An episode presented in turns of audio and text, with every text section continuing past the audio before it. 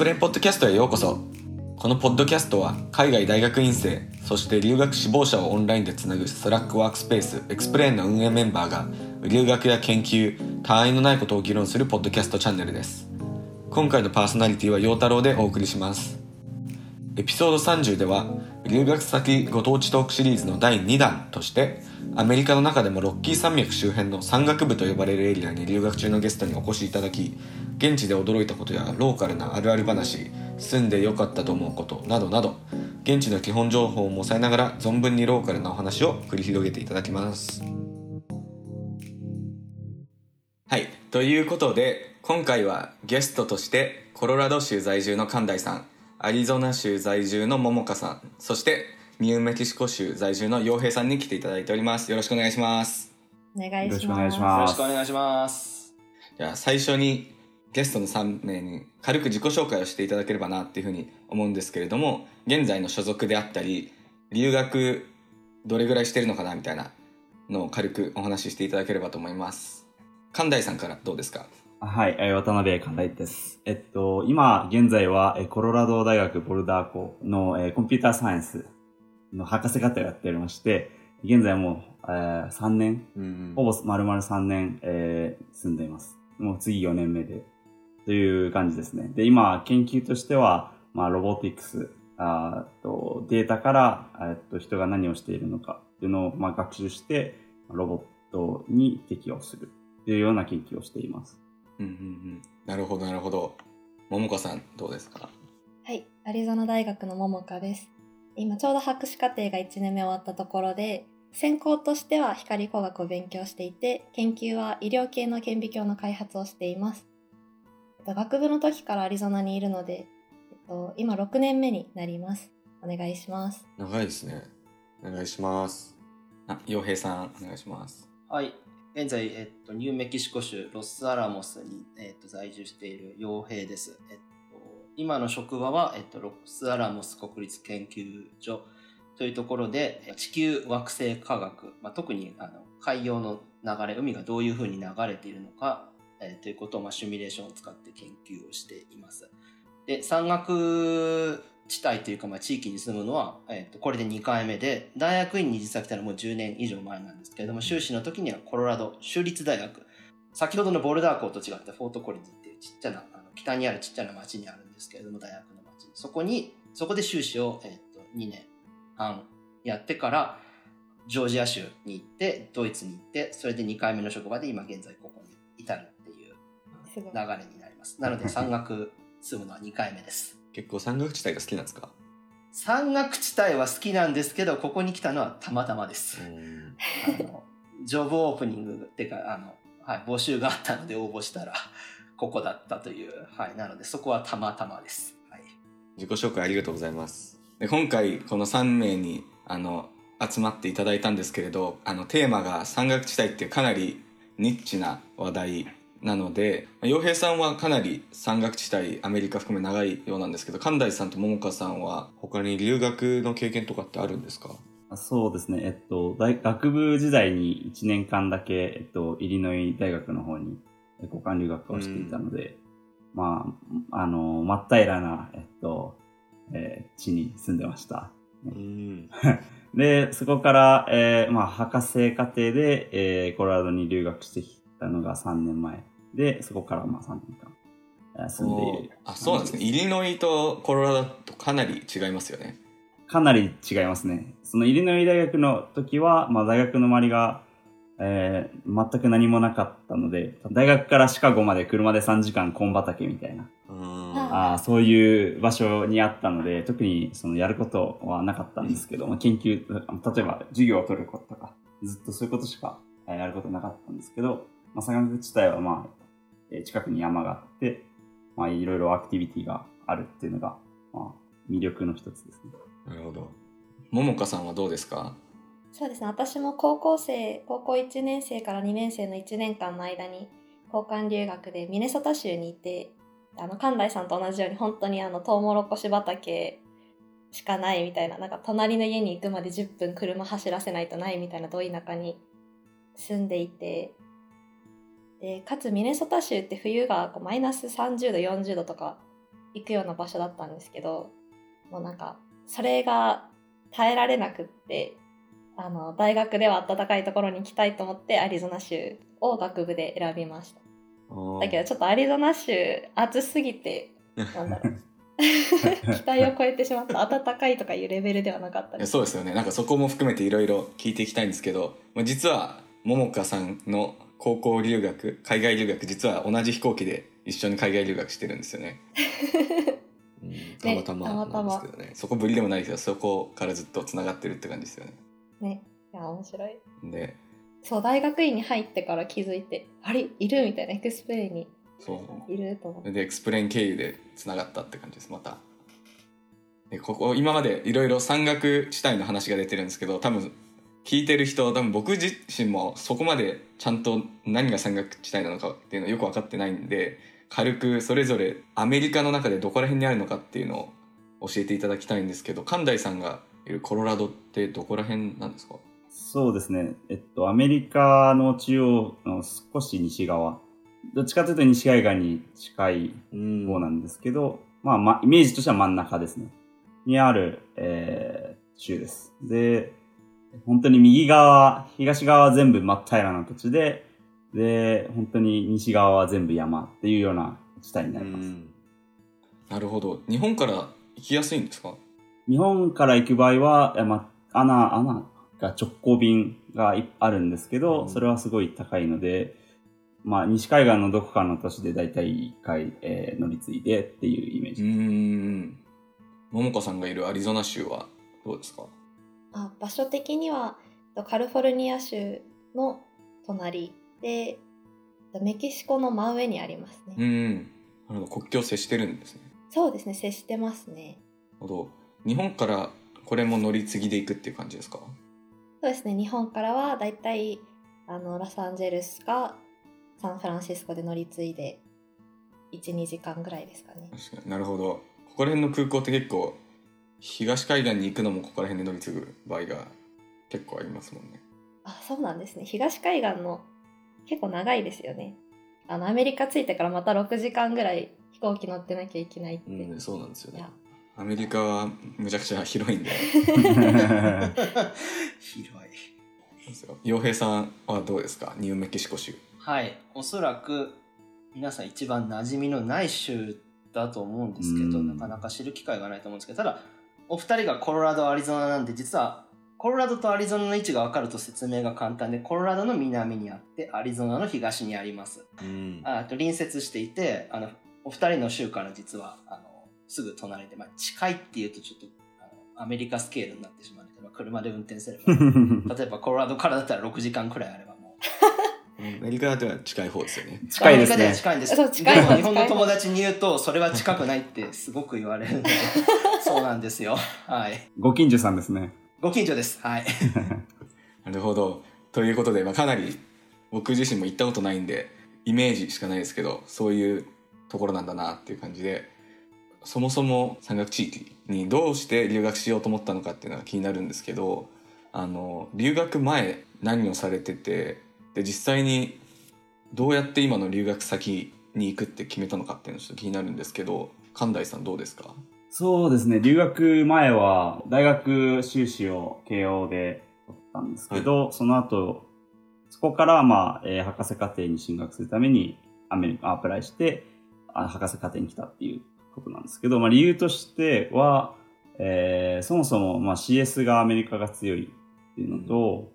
えーそもそもですね、あの CS が強くて、将来的にはアメリカのテック企業で働きたいなっていうのもあったので、まあ、それで自然とアメリカに出すことっていうのは決まってました。で、あとはまあロボットの研究をしていたので、ロボットかつ学習っ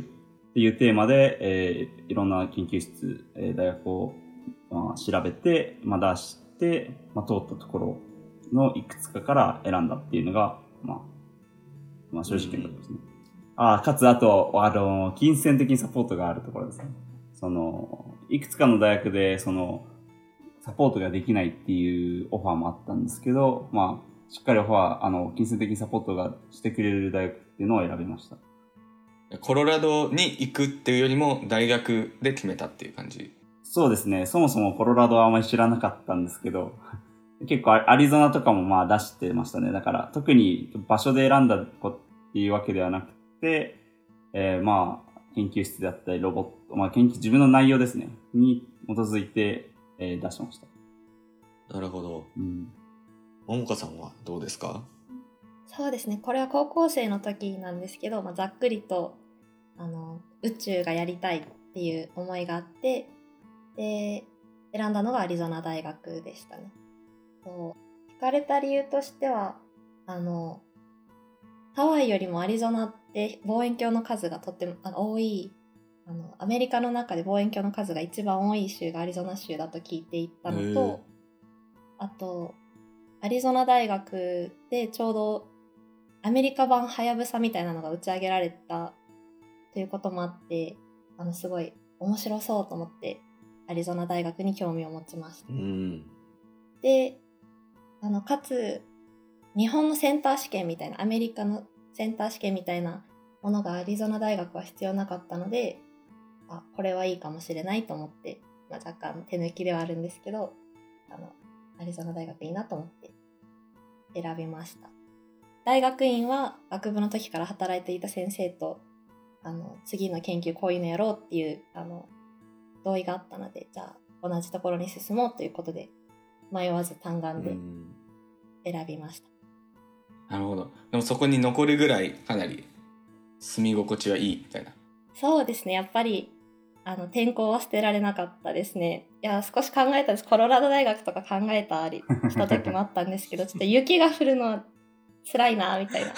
思いがあってそれも山岳地域の中での話ですけどね。結構。確かに そうですねなんか物価とかいろいろ考えた時にやっぱりこうカリフォルニアとか会は考えてなかったですねうん。今思えば出してみるのもありだったかなと思う時はあるんですけどうんうん。まあでも今がハッピーであれば。そうですね洋平さんどうですかかなりいろんなとこを転々とされてるイメージなんですけど。はい、えでも最初のところはあのさっきあの紹介した通りコロラド州でであの、まあ、理由は結構神田さんに似ていて、まあ、一つはあのサポート金銭サポートがあるっていうのを最初に知ってでそれからあじゃあアメリカいいかなって思ってでその当時日本にいた時専門物理やっていたんですけどたまたま、まあ、気象地球科学っていうか気象とか海洋のことを知る機会があってあ物理の応用としてこっちの分野すごく面白そうだなって思ってでまあどうせだったらじゃあ外に出て行ってで当時その僕の知ってる狭い範囲だったんですけど、まあ、流行っていた研究そのテーマのまあ割と先駆的な論文出した先生がコロラドにいたのであじゃあもう完全に人であの選んで出して。それで、まあ、出願先をコロラド州立大学に決めたっていう、まあ、結果的にはプログラムもすごく強かったっていうことで、まあ後から知った情報も実は多かったりするんですけどもう最初は本当にあの一緒に仕事をしたい先生で決めたっていう形で、えーと選びました。ただまあその先生とはあの結果的に仕事をしないで別の先生に就くことになった。そこはまたいろいろあったんですけれども。まあまあまあどうどういうルートであれまあはい行けたのは良かったなって思います。コロラド結構好きになった。ああ、いいですね。じゃあ場所で選んだ人もいれば、プログラムとか先生で選んだ人もいるっていう、まあ人それぞれ来た理由は違うっていう感じなんですけど、どうですか？今来てみて、あの、ちょっと今話にも上がってた気がするんですけど、大学の環境であったり、カリキュラムであったり。そうですね。あのー、岩井さんがおっしゃってたように、あのー、わからなかったことが結構まああるんですね。こう来てもね、見ないと。で、例えばまあ、指導教員との、まあ、どがどういう人であったりとか、あの僕も指導教員変えたので、ん。その、やっぱり予想通り、予想とは違ったっていうのが、やっぱき大きいですね。い来てみて。で、さっきおっしゃってたように、えっと、プログラムも、結構強いんだなっていうのが、そもそもあんま CS が強いっていうのはあんま知らなかったんですけど、CS の中でも、例えばフォーマルメソッドって言って、その、分野があるんですけど、そういった分野では非常に強かったり、また航空宇宙、今僕航空宇宙の学宇宙学科にも所属してるんですけど、まあ、コロラドは非常に強いので、えっと、そういった意味では、なんでしょうね。来てみないとわからないことがことがあったっていうのが大きいですね。ももかさんはどうですか？あすごいなんかあの私も似たような感じであ最初は航空宇宙をやりたくてアリゾナ大学に入ったんですけど入学したのはあのいろいろあって天文学だったんですね。でなんかその当時あんまりこう航空宇宙と天文学の違いっていうのもよく分かってなかったので高校3年高校卒業したばっかりででもなんか授業受けててちょっと違うなと思って。で天文学をやめて入ったのが光工学で今それを勉強してるんですけど。で大学院に来てからもその学部の時に働いていた教授と一緒に働くつもりだったんですけどいろいろあって 1年目にあの教授変更して今医療系のあの顕微鏡を開発しているという。あそうなんですね。そうですね。やっぱりそうですね。やっぱ思い通りにいかないことは多いですね。そう。ですね。今間違いない回のエピソードのテーマ変えます？指導教員を 変えてみたいな。全員変えてますもんね。確かにそうですね。あの多いんですね。やっぱり指導教員は来てから変えるっていうのは。多いですね。で、ササポートも結構しっかりしていて、その、学、その学科の、何ですかね、マネージャーみたいな方に連絡すると、すごいサポートしてくれて、まあ、こういった教授が今、えー、学生をリクルートしてるよとか、えっと、いろいろサポートしてくれるので、それが、た多分日本ではなかなかないんじゃないかなそういうのが充実してますね。うん。そうですね私も1年目は一回なんか何回でも研究室変えていいよというふうに言われていて